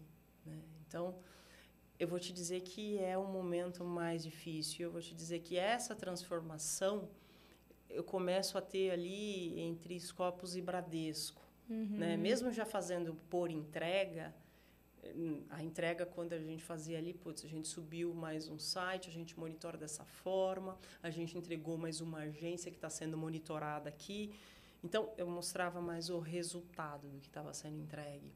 E, e, depois eu passo, é, com o expertise que eu tenho de tecnologia, com o que eu conheço né, do, do mundo bancário, que é enorme, enorme, uhum. enorme, enorme, e eu vou dizer que eu conheço uma fatia mínima e tenho ciência disso que nada sei, é, nessa fatia mínima ainda tem muito para aprender, é como convergir né, o negócio junto com tecnologia. E, e, e, e, não é eles e nós. Né? Não, o negócio está pedindo isso. Você já deve ter ouvido isso. Muitas vezes. muitas vezes. vezes. Né? Ah, mas o pessoal não desenvolveu... Não entregou não... o que pediu. Pô, alguém contou para ele que ele precisava fazer isso? Né? Exatamente. E o porquê que ele vai fazer. E fica mais fácil, você ajuda o dev a pensar quando você fala, ó, a gente precisa chegar lá. Aí ele mesmo começa e fala, putz, eu vou precisar fazer isso também. E, e uma coisa que você falou, Gê, eu lembrei de uma outra frase, frase que você já deve ter ouvido muito, é só um botão, eu quero só pôr um botão aqui. E o negócio, às vezes, não entende que colocar um botão não é só colocar um botão, né? Exato. Tem um mundo por trás de Exato. colocar um botão numa Exato. tela. E, e aí, não só isso, né? Além dessa frase, é aquela, mas é só um if, né? Que para quem não sabe, é só um C na linguagem Nossa, você vai if é colocar. maravilhoso, mas é só um if. Se não for desse jeito, Mas será será daquele. desse- Exato, né? A gente fala, não é bem assim, né? E hoje vai além, né? Porque é, por muito tempo o mercado ele entregava. Se você quiser consumir esse produto, você consome. Se você não quiser consumir, tá tudo bem. Você não consome, Uhum. vou arrumar outro cliente. Hoje não é mais assim. Hoje, né? A, a- tecnologia ela tá né, tão aflorada e tão intrínseca a produto que você quer saber qual é a percepção de quem está consumindo o seu produto pela ótica dele. Porque se ele deixa de consumir o seu, ele vai consumir um outro, Um e ele outro. nunca mais volta. E aí a gente muda a percepção né, de, de mercado, de, de, de mercado, indústria, do todo. Ou seja, eu, eu não vou jogar qualquer coisa e você quiser, você consome, compra. porque por um período foi assim. Hoje não. E isso se aplica é, a, a qualquer segmento, né? Eu tô fa- fazendo um paralelo aqui de fidelização de cliente com mercado. Assim, antes, minha mãe só comprava aquela marca porque tinha ali. uma- Não, porque esse é o melhor sabão em É. pó que existe. Não tem. E assim, hoje as pessoas. é, tem muita gente que não, não adianta, não vai comprar de outra marca Sim. porque tá ali, porque vem uma história de anos. Mas hoje eu percebo que a gente vai no mercado e fala, "Ah, nossa, uma marca nova, vou testar. É.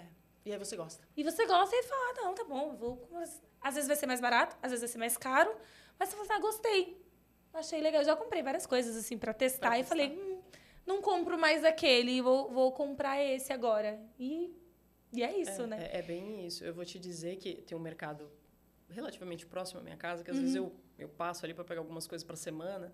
E, e quando eu passo, que eu saio do trabalho, se for assim, bem entre seis e sete, ele sempre tem alguma coisa para te dar. E você tá com aquela fome, né? Esse é um inferno nessa hora, né? Aí não preciso de dizer. Aí vem a moça te oferece, você come, você fala, putz, eu vou levar. Aí eu gostei. Aí criou em você, você fala, a próxima vez que você vai fazer a compra, você vai comprar também. Você vai comprar também. Né? Então, o quão a preocupação em te abordar no momento certo, para te fidelizar enquanto cliente, para que você se torne um, um, um consumidor recorrente. Então, isso em tecnologia também. A gente pode fazer vários paralelos aqui nos mais variados segmentos. É, então, pensando nisso, TI não está só ali colocando aquela linha de código. Eu preciso entender o que, que aquilo está impactando por trás e como. Porque a hora que eu estou deixando de olhar isso, eu estou entregando qualquer coisa para o cliente e não estou preocupada. Né? Então, eu, eu preciso ouvir ele, eu preciso entender a dor dele, né? para que eu crie a empatia e consiga entregar algo próximo ou melhor, Melhor. do que ele deseja. E aí você começa a ter um retorno e ver a efetividade e o sucesso daquilo que, da sua entrega, né? Você fala, Exato. putz. Porque também, né, entregar algo que começa a dar muito pau, é, É que começa é um que não é. Porque você É. tem que refazer. Acho que pior que fazer é, refazer, né? É, por isso que eu falo, vamos abrir aos poucos, a gente faz o teste aqui, gosto muito de dizer isso pro time, detesto estocar código, bora subir tudo, deixa tudo fechado e a gente vem Vendo aos poucos. poucos para medir o cliente. É isso aí. E aí, quanto tempo você fica na Scopus para ir? Como que foi esse processo de entrar no final, né, em banco? Em- Tanto que te cercaram, Você percebeu que no final do dia, final- até hoje, toda a minha carreira tem um banco tem associado. um banco associado. E como que foi esse processo para você passar a ser funcionária de um banco? É, a, a Scopus em 2018, não sei se foi 18 ou 19, para ser precisa com um ano, é, deixa de. Foi 2018. 18 para 19. Vou dizer por que a minha confusão. Porque nasce meu segundo filho em 18. Né? Uhum. Então, eu fico um período de licença maternidade. Então, existe uma diretriz do Bradesco em que os funcionários da Scopus seriam internalizados para o Bradesco. O Bradesco. Isso, e aí a- o nome Scopus em si, para quem era funcionário, se tornou, e aí para as mais variadas áreas dentro do Bradesco. Né? Uhum. E Todo mundo incorporado, incorporado né? Incorporado, exatamente. E tô eu lá de licença maternidade, descubro isso. Eu falei, nossa, o que, que eu vou fazer na vida? Né? Uhum. Quando eu voltar, eu vou descobrir o que, que eu vou trabalhar, porque muda tudo, né? Muda. Aí Uma incorporação outra... no tamanho, porque a Scopus era muito grande, né? Era, mas e, nada comparado, ao Bradesco. Sim, mas é, aí você vem de uma empresa grande, relativamente, sim. que vai entrar numa big. Exato, né? exato, então... exato. Mas tinha passado por uma Embratel, então tinha já uma tinha uma certa de como é uhum. uma empresa deste porte, uhum. né? É, mesmo de nichos diferentes. Sim. Então, volto de licença maternidade Bradesco. Saiu. Foi Saiu exatamente uma, isso. Outra. Né? Saio Scopus e volto Bradesco, né? Coisa muito engraçada. E, assim, tive um projeto muito feliz ali no Bradesco, né? Com algumas pessoas que eram, era o home broker na época. E uma pessoa falou, eu falei, olha, eu não sei nem o que eu vou fazer. Não, eu já sei o que você vai fazer, você vai vir trabalhar comigo. Eu falei, vou? né? Christian, né? Uhum. Na época, ele falou, você vai vir trabalhar aqui comigo na vila. Né? O Bradesco estava trazendo conceitos de vila né, para expandir dentro, e hoje eu não vou ter noção de números de vilas que existem dentro do Bradesco, uhum. né? que aumentou muito desde quando eu fui, né, saí de licença maternidade e, e me tornei Bradesco. Então, fui para trabalhar na Vila Mobile. Mobile. E trabalhando lá, assim, acho que peguei um dos maiores projetos desafiadores desde então, né? Vila Mobile, só para fazer uma explicação, boa, é o boa. que é o aplicativo do banco, né? Era o é, São as, as squads que estão ali no Isso, que atuam para a evolução do app, né? Do Com a app. visão do canal e nesse canal especificamente era o app do mobile pessoa física.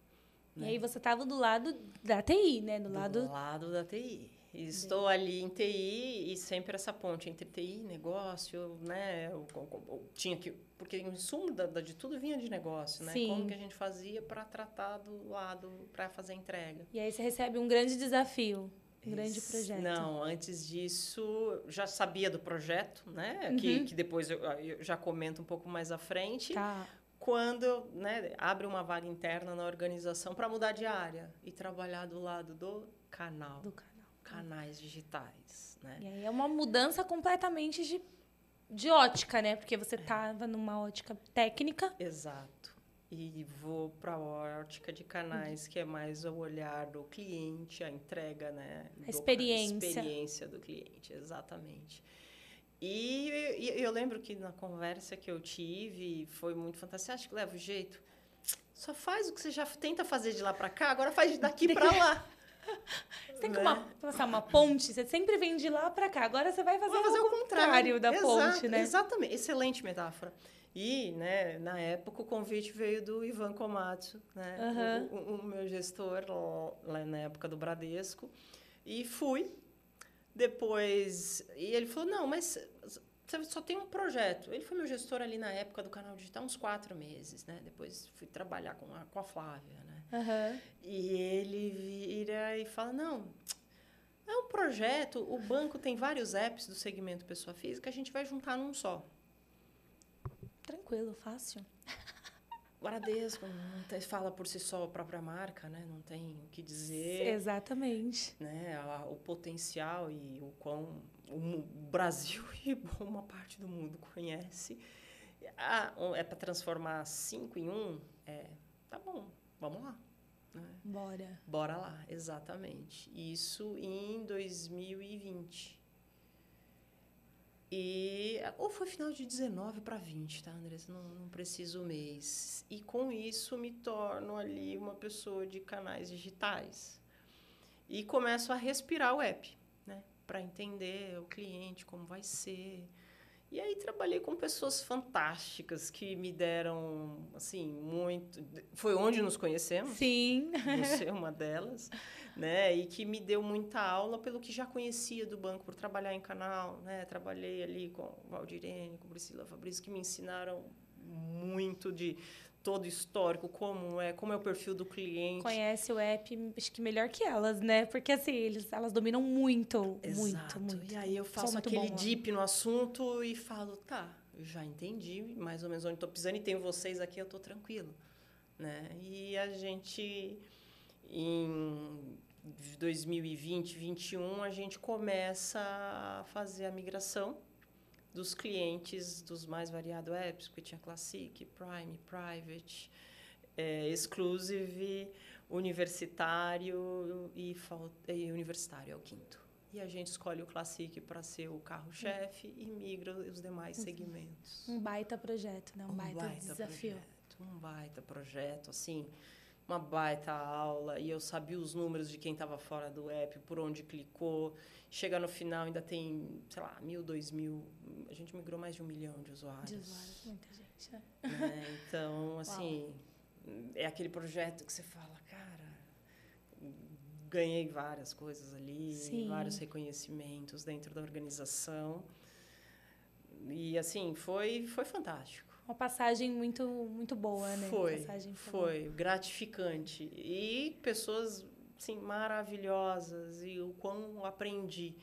E eu falei, gente, isso é muito legal. Eu tenho que continuar pegando desafios que me mostram essa convergência do negócio para a tecnologia. Porque tecnologia eu conheço. Claro, ela é atualizada e a gente tem que se atualizar. Uhum. Sempre, sempre. Mas, pô, deixa eu entender o que, que o negócio precisa para convergir junto com tecnologia, para começar a levar números, porque quando a gente apresentava né, nessa, nessa migração, é, a gente apresentava, olha, eu tenho tantos nesse segmento, tantos nesse, essa semana a gente migrou tantos e que falta migrar isso. Então, a gente sabia muito bem para onde estava indo. Todo mundo sabia. Né? Então, foi um baita projeto. Uma foi uma mega aula. A quantidade de pessoas e de squads que atuaram nisso. É... Muita gente envolvida para fazer acontecer. Muita né? gente envolvida para fazer acontecer. E no final do dia era isso. Era contar para a pessoa ali. E eu, e eu, lembro como se fosse hoje, né? A primeira vez que a gente abriu. Né? A uhum. gente à noite ali conversando. Tá, você já tá vendo aquela emoção, aquela sensação. Calor da madrugada. É, as madrugadas, né? Por isso que eu falo, se não gostar, você não continua. É. E, e com isso a gente começa a refletir que, cara, que caminho lindo, né? Aqui é só o resultado daquele caminho. Putz, para mim, do aprendizado, do olhar, de o, o como cresceu e expandiu o meu olhar para o negócio, é, foi incrível. incrível. Né? Então, tanto que depois fui fazer um curso de Customer Experience para olhar mais o cliente, não só a visão de tecnologia. E ver que o aprendizado ele é contínuo, né? E aí depois você sai, que é o Bradesco, você ficou um período e você Fiquei sai um do Bradesco para onde você... recebo um convite. O Ivan, quando eu estava no Bradesco, foi meu gestor quatro meses e rapidamente eu já ele foi assumiu a Bia e eu fui tra trabalhar ali com a Flávia Marinho, que sempre apoiou toda essa migração do app e em 2020, finalzinho de 21, saio de férias, 22, Ivan, você não quer vir trabalhar comigo de novo, não? Eu falei, ah, a última vez que eu vim trabalhar contigo, você não ficou quatro meses. Pois é, você, você me levou há quatro meses. É, ele, não, mas você fez um dos melhores projetos da sua vida. Eu falei, com certeza. E recebo um convite para trabalhar com ele. Ele tinha saído do Bradesco, onde estamos trabalhando junto até hoje no, no Banco Sofisa. Banco Sofisa, que também que é um, um, grande banco, um né? Enorme banco no setor de middle market, né? Exato. Aí é um outro segmento, em quantidade de pessoas menor que o Bradesco, mas é, é um segmento de middle, né? Onde é um banco reconhecido e com vários títulos, onde eu sou, um, eu falo que uma integrante para tentar puxar a tecnologia junto com a visão de negócio para que eles entendam e converjam como a gente, com o sucesso que eu tive do Bradesco. A gente ainda, eu falo que a gente dá um passinho, às vezes dá um, vai para o lado, às vezes volta um pouco para trás, porque é um processo de transformação. De transformação, né? né? Todo processo de transformação ele, ele e, é cada assim, empresa é um tem jeito. Um, jeito, tem é. o seu processo, né? Que é ótimo e o mais gostoso não é igual. É, e o melhor é que são pessoas, né? São pessoas do lado de tecnologia, do lado do negócio. E, e, e, e, o tudo, né? Você faz algum produto pensando em pessoas. Exato, exatamente. Então, é fantástico. E, e uma coisa que você comentou, que é ah, banco tem muita coisa, muitas áreas. Essa mudança sua te, te mostra isso, né? Porque estava muito ligado no varejo, no banco de varejo, que é um banco que você vê em toda esquina e tal. Sim. E agora você vai para um banco que é outro segmento, que e, e eu vou te não é todo dizer mundo que, a, que a, né? a, a, ousadia vai além, né? Porque eu saio de pessoa física, onde eu conseguia falar vários números de cabeça, e alguns ainda estão aqui dentro, e pulo para pessoa jurídica. Outro universo, né? Completamente diferente e o quão é gostoso aprender desse universo. né? Então, e é onde você se reinventa todo dia, né? Por quê? Gente, é porque você está trabalhando com empresas do outro uhum. lado, que é, é o, o, nicho qual eu estou fazendo parte no momento. Então, assim, eu tenho aprendido muito, né? Que você fala, pô, mas tecnologia. Não, não. É, não é só tecnologia. Eu, eu, eu preciso conseguir trazer o que é esperado pelos principais stakeholders da organização para a tecnologia.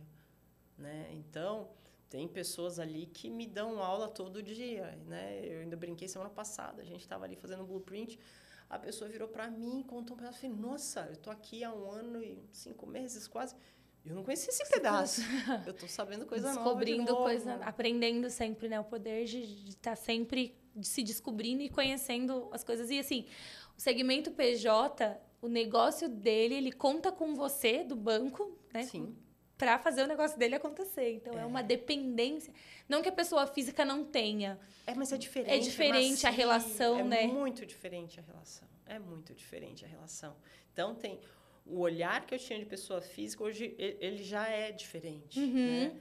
É, ele, eu já tenho um outro olhar, mas por conta da pessoa jurídica. jurídica que é, é, é, também um outro universo com uma capilaridade de produto enorme, né? E, e, tecnicamente, quais são os seus desafios hoje, assim, dentro do, do banco? O que, que você atua? O que, que, que linguagem? O que, que você usa? O que, que é. o seu time ali toca mais no, no dia a dia? Porque já entendi que o COBOL ficou há muitos anos atrás. então, o que, que hoje, assim, para você, de linguagem até para quem está ouvindo? Porque eu, né, ouço Python, eu ouço algumas outras coisas, assim, que eu não sei explicar qual a diferença de um para outro, mas eu queria ver o que, que você usa no dia a dia, é, mas qual que é, é o teu relacionamento. No, no, meu caso, né, é o time, né? Uhum, então, é, no é, seu time, no, no time, caso, é, né? No meu Sim. time.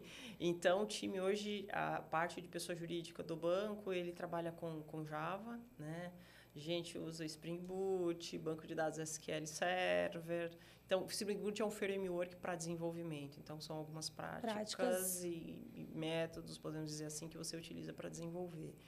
E né? associado a essas linguagens de programação, como que você vê hoje a entrada, né, não, não tão recente, que já vem de uns anos, das novas tecnologias? A gente ouve falar aí de, de blockchain, de inteligência artificial e vem agora aí o real digital, que é o, o Drex. Então, assim, que, que, como que é essa convergência de não só a linguagem em si do código, mas Sim. essas novas tecnologias, esse mix. De produtos de produto. que estão se acoplando ao setor bancário. A gente não precisa ir longe. Em fevereiro de 24, o DOC já não vai ser. Você também já deve saber, o DOC não vai ser mais utilizado pelo próprio Banco Central.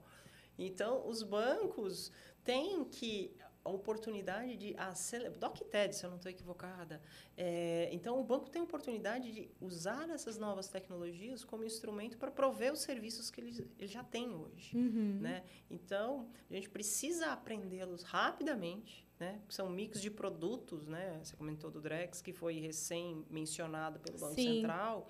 É, para que a gente consiga trazer esses produtos e aumentar é, a, a, potencial do que o banco já tem hoje de produto. Né? Então, é um mix. Né? Então, como, eu fazia, como se fazia pagamento? Hum, a gente usa o Pix hoje. Antigamente Sim. usava um pagamento, código de barra. Hoje eu posso fazer, pegar um QR Code e, e eu tenho Pix.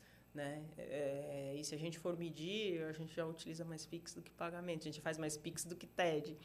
Então, de novo, é, a gente tem que entrar na onda, se adaptar rapidamente para poder pegar cada vez mais cedo esses novos produtos dentro do, da nossa estratégia enquanto organização, independente da organização, tá? Eu, eu não estou falando pelo Sofisa, Sim, eu estou claro. falando que com uma visão do todo, né? Por quê? Putz, com certeza também tem uma parte de aculturamento do mercado, porque o Pix demorou um pouquinho para pegar. Quando as pessoas entenderam o potencial que ele, pensando na pessoa física, não paga taxa, na pessoa jurídica, o dinheiro cai na hora, na conta. Gente, eu quero, eu prefiro o Pix porque o dinheiro caiu aqui agora do que o TED, TED que, que, às vai vezes processar. Demora. É exatamente isso, né? Então uhum. a gente precisa sempre estar atualizado, sabendo e é para onde o mercado está indo, as tecnologias que estão né, a caminho, né? O Drex, como, novamente, como você mencionou, ainda não é uma realidade. Sim, mas está né? batendo na porta, né? Exato. Então você precisa entender, né? Porque hoje em dia você fala um Pix, todo mundo sabe o que é. Uhum. Quando foi lançado, as pessoas não, não vão criar nenhuma chave. Eu não vou, não, não vou pro meu CPF, não. Não vou compartilhar a minha chave. Como assim você não tem Pix? Como assim você Como não tem Pix? é isso, e e né? vou te dizer, esses dias eu fui no correio e fui sem dinheiro, porque não costumo andar com dinheiro. Aham. Aí cheguei no correio, ela falou, ela falou dinheiro ou cartão. Eu falei, tá, mas eu tava só com o celular. Aí ela falou cartão de débito. Eu falei, mas eu não tenho cartão de débito cadastrado no celular, só tenho um de crédito. Ela falou, aí não serve. Ela falou, ah, faz um Pix. Eu falei, ah, resolvido. Pronto. É isso. Né? Quando isso aconteceria 10 anos atrás, até porque o Pix a gente tá falando aqui 2020. Foi super recente, né? Super super recente, recente, é. o Pix, toda a evolução. E, e não vai parar por aí, Não. né? Tem muita Não. coisa vindo aí da agenda do Banco Central que vai transformar O mercado. o mercado. E, Então, e que bom viver isso, que né? bom fazer parte Que disso, bom né? poder fazer parte disso para poder dizer, pô, sair ali do COBOL, né, onde as agências físicas eram é, a essência de, de bancos, né, para poder atuar, eles precisavam de agências físicas para as pessoas pagarem. Aham. Estou chegando num mundo que o celular. Observe. E, e daqui a pouco, né, não, vou, não, vou, não vou dar a mesma referência em anos, mas Sim. em muito menos tempo, muito menos que 50%, não vai ser mais isso. Não vai ser mais. Mesmo que o meio ainda continue sendo celular. Mas aí existem outros tipos de questionamentos, né? Como que eu vou, como vai ser feito? Como vai né? ser feito? O que, que vai substituir? Qual é a. Ma... O que, que eu deixo mais fácil? O que que eu... Porque e a tudo gente. isso para facilitar a Pra vida de facilitar. uma pessoa que está por trás ali. Porque se você olha para o Brasil, você ainda tem um número gigantesco de pessoas que não são bancarizadas. Não são- exato. Então, como que vai lá pessoalmente, que ainda guarda o dinheiro em casa, que ou não tem acesso à tecnologia. Não, não tem um smartphone que comporte um aplicativo de um banco. Exato. Então, como que você insere essas, né? Como que essas, as novas tecnologias nos ajudam a inserir essas pessoas no ecossistema, no Sim. ecossistema financeiro, para que ela aprenda a gerir melhor as suas finanças, enfim, a, a evoluir financeiramente e profissionalmente. E isso vai muito para o mundo de pessoa jurídica, né? Então, Demais, quantos demais. microempreendedores não formalizados você tem? Existem. Você- existe que o negócio tem potencial de escala, Sim. mas falta ali um, um incentivo, muitas das vezes, um conhecimento, poder alavancar, o alavancar negócio. e o conhecimento e alguém pegar na mão, um famoso, né? Vem cá que eu vou te ajudar a escalar o seu negócio isso. e, e te dar ferramentas, né? Então, como que a gente faz isso? Eu, eu, eu- me gera uma certa ansiedade de tipo, eu quero ver o que, que vai acontecer, eu quero. O que, que será que vai vir por aí? O que como é? Não, eu falo que eu vou vivendo pelo caminho, né? Vamos para aproveitar o caminho, porque eu digo Sim. que e, e demorou para ter esse olhar, porque é o caminho que te ensina e que Não te forma. O fim é só consequência de tudo que você construiu ali no Uhum. meio, né? E, e todas as entregas, né? E, e sou muito grata por todos os lugares que passei, todas as entregas que eu consegui realizar, eu, eu vejo que eu me transformei. Não foi na entrega, a entrega foi, eu brinco que é a cereja do bolo. Foi quando eu tava batendo bolo, voando massa, né? Na metáfora à parte, putz, Sim. subi isso, deu problema, né? Então, é, é o caminho que você vem crescendo junto com o time. Porque de verdade, hoje, não só hoje, já faz um tempo na minha vida, eu falo que eu só sou o instrumento para tirar blocos dos dois lados. Falo isso. Me usem para tirar o bloco dos dois lados e para conseguir te mostrar onde a gente precisa chegar. Porque a hora que eu consigo fazer isso, o time, o, time, o time é que trabalha, né? O time que faz toda, o cara que está ali fazendo o código, é ele que está fazendo para gerar entrega para uma pessoa, para agregar o valor, né? Então, As coisas fluem, né? fluem. Né? E, e, e o ponto principal aqui é mostrar o caminho, tirar os blocos que existem e, e melhorar a comunicação. E aí é onde eu brinco que a pessoa que, que fez teatro antes de fazer teatro não estaria aqui hoje.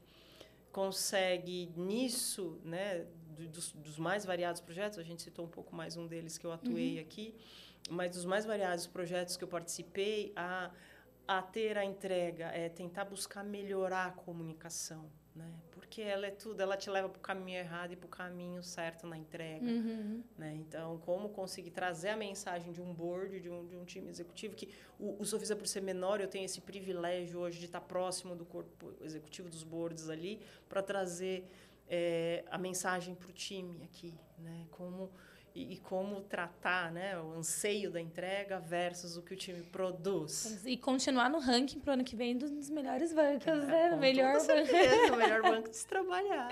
Muito bom. E o, e o melhor banco no segmento no de segmento. Middle, middle market também. É isso, né? Como que você. São tantos bancos, como você se destaca. Então, se você não tem um time ali. Não. Não, não adianta. O board não consegue fazer um, um é, décimo é do um que time. o time, é um time. produz, hum. né? O papo tá bom, mas a gente já Passou está. Rápido, ca... hein? Passa muito rápido, a gente começa a falar. E a gente falar. vai lembrando, né? é, eu queria que você contasse assim, um pouco o que, que você imagina daqui a uns, uns cinco anos. O que, que você acha de, de, sei lá, de maluco que pode surgir em termos de tecnologia, que você olha e fala, cara, se isso aqui entrar no mercado financeiro, pode mudar a vida. Não sei se tem alguma coisa que você olha como, como tecnologia que você vê.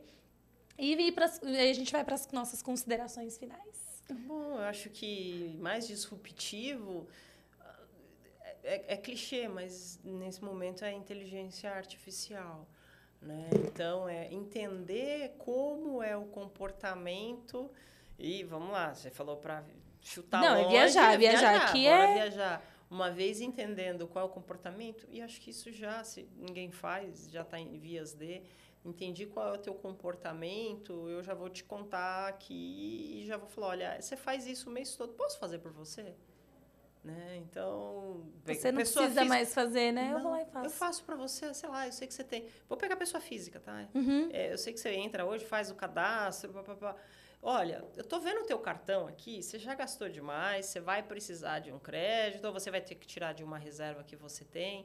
Então, o, o, banco ele muda, ele deixa de ser o banco onde você paga a conta, que hoje ainda é muito estigmatizado dessa forma, para ser mais um consultor, pensando em pessoa física. Já em pessoa jurídica, é algo similar, mas no âmbito jurídico. Ou seja, é, estou temos Open Finance. Sim. Sei a sua saúde financeira, porque já sei como estão de todos os bancos. Posso te dizer que o seu faturamento até o momento, você precisa faturar mais tanto para fechar o mês.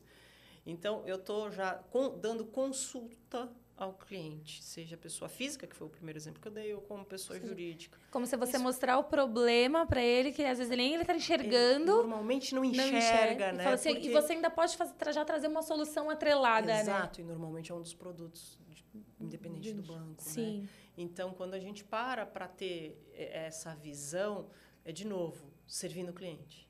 Né? Porque qualquer instituição, qualquer organização existe porque ela tem clientes. Né? Então, você tem que saber servi-lo muito bem. Você tem que criar empatia com ele para poder servi-lo cada vez melhor. Muito então, bom. pensando esse lado de Vou viver para ver isso. Ah, vai, vai porque a IA vai acelerar isso. Vai. Né? Então, eu, aí a gente vai mudar os bancos, né?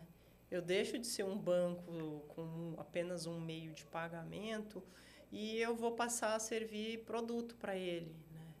Qual é um produto? Bom, se eu tiver acesso a todos os bancos, que hoje é factível com o Open Finance, se eu tenho acesso, pegar aí quem produz algo que tem estoque, uhum. tem o estoque dele, fala, olha, estou vendo que o teu estoque está baixo, você precisa mais disso, seu preço comparado com os concorrentes estão desta forma. Então, é, o o, o, as empresas vão começar a receber mais consultoria, né? E quando você mexe na parte de finanças, você tem uma arma muito forte, né? Por quê? Tanto pessoa física quanto jurídica. O, a movimentação financeira passa, né? Desencadeia em toda a economia, em né? Em toda a economia. Desencadeia, vai. Então, você tem um potencial enorme. Gigante. Muito bom, Daisy. Muito, muito obrigada Eu pela sua agradeço. presença. Foi um, um, papo, assim, delicioso. Foi muito bom conhecer. Muito leve. Muito. Nossa, foi assim, ficaria aqui horas e horas, mas o tempo não nos permite. É, obrigada mais uma vez pelo seu tempo. A gente quer ter esse espaço aberto aqui justamente para mostrar histórias reais, Sim. pessoas reais, nada aquela né, endeusar, né, aquela coisa. Você fala, não, carne cara, osso. é carne e osso real, os perrengues da vida, as coisas legais e as coisas não tão legais de uma profissão, da carreira. Tanto para quem está começando né? Muitas a gente vê, hoje a gente falou muito de mulher na tecnologia e, e graças a Deus e a evolução e a várias pessoas. Que venham muito mais porque precisamos. Precisamos. Temos hoje vários programas espalhados aí que as pessoas que Sim. inserem a mulher Sim. e também temos muitas que já atuam e querem migrar, né? Então atuam, já tem a sua carreira e fala assim: ah, eu quero, agora eu quero conhecer o outro lado. Igual você foi para o outro lado, você falou assim: agora eu vou olhar o lado da experiência, Exato. vou, vou me desafiar. Então tem muitas pessoas que estão olhando o lado da tecnologia e falar: acho que agora eu vou. Então ter você como exemplo, como referência é, é muito bom. Vou, a gente vai deixar as redes aqui da Daisy na descrição do vídeo para quem quiser conectar, tirar dúvida, ela Tô com certeza vai estar à disposição. Sempre. E deixa aí os, os minutos finais para você fazer o agradecimento, mandar beijo pro filho, pro marido, para quem você quiser, para a equipe, só não vale esquecer o nome de ninguém. Não, por isso que eu não vou mandar nome da equipe, que é grande, e aí eu esqueço um, amanhã eu vou ter problema. É, Quando isso, isso for dá. no ar, eu vou ter um problema muito sério. e é isso, a câmera é só olhar ali e dar o seu recado final. Bom, antes de mais nada, agradecer você pela oportunidade em compartilhar e contar um pouco da, da minha carreira. E a grata surpresa de termos atuado próximos por um período ali no Bradesco, e juntos em alguns determinados projetos, Sim. me lembro muito. Então, meu primeiro obrigado vai a você pela oportunidade de estar aqui hoje. E aí, aí tem alguns clichês, né? Minha mãe, incondicionalmente, né? Estou aqui hoje, né? Graças a ela e de não desistir nunca, né? Pode sempre melhorar todo dia, né? A gente, ou eu pelo menos ouvi isso desde muito cedo em casa.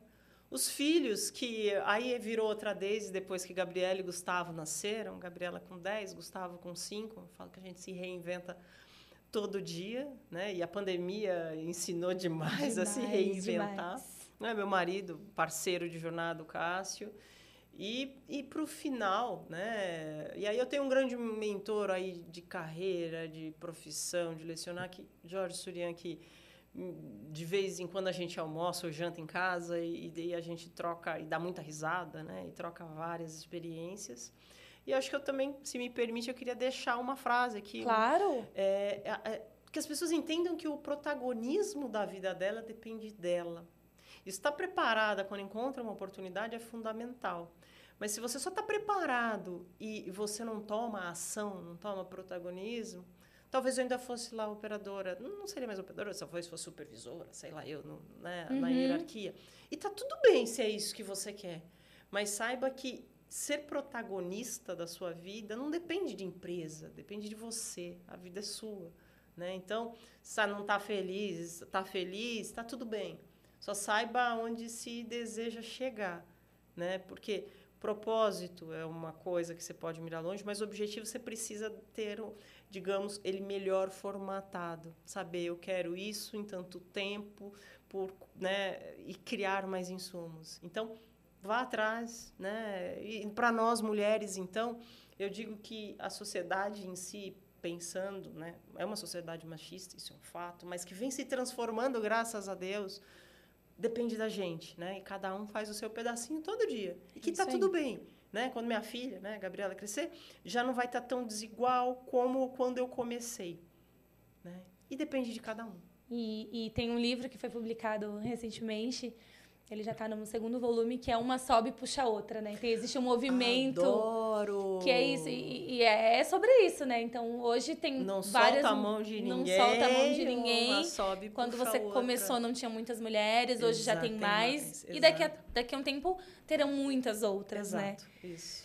Então, é isso, pessoal. Obrigada pelo tempo de vocês, por estarem aqui acompanhando. Fiquem ligados nas nossas redes. A gente tem outros podcasts com outros conteúdos. Então, tem o Let's Crypto, tem o Let's Open, falando de Open Finance ainda, que está aí a todo vapor. Tem o SOS Bacen para tirar todas as dúvidas técnicas e desmistificar várias coisas que a gente tem com o regulador. A gente tem também o Black Voices aí, que dá voz a profissionais negros dentro do mercado. Então, acompanhe as nossas redes sociais, sigam a gente e na próxima semana tem mais um episódio. Obrigada!